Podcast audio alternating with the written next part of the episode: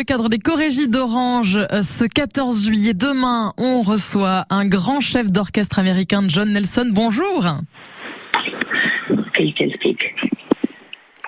Bonjour, John Nelson, vous êtes là? Oui, deux secondes.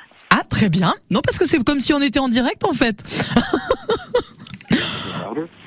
Juste une minute, une minute, je vous mets sur speaker.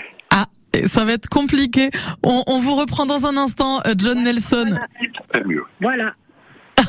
C'est un Bonjour. bonjour John Nelson.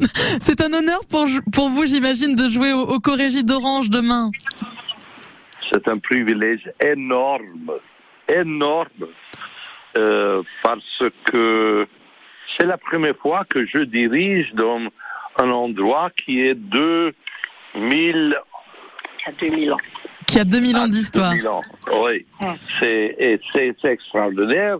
Nous avons des musiciens magnifiques, des choristes font fabuleux, quatre solistes magnifiques. Alors, il y a tout ici. Ça va être vraiment très, très spécial. John Nelson, vous avez fait vos études à la Juilliard School. Vous avez remporté euh, le Oui. prix Irving Berlin euh, de direction Oui. d'orchestre. Après une carrière aux États-Unis, vous avez rejoint Paris pour occuper le poste de directeur musical de l'ensemble orchestral de Paris. Pour ce 14 Oui. juillet, vous allez jouer la Marseillaise en ce jour de fête nationale, c'est ça? Oui, c'est ça. oui, bien sûr. Et vous serez bien accompagné. Par Berlioz. hein. Comment on se sent en tant que chef d'orchestre euh, avant un tel moment euh, d'être chef d'orchestre de l'hymne national français?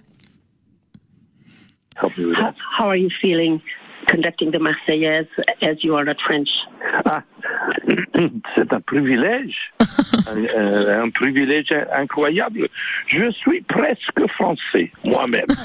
J'ai vécu à Paris, à, à Lyon euh, pendant 30 ans. Alors, je, je m'appelle de temps en temps français.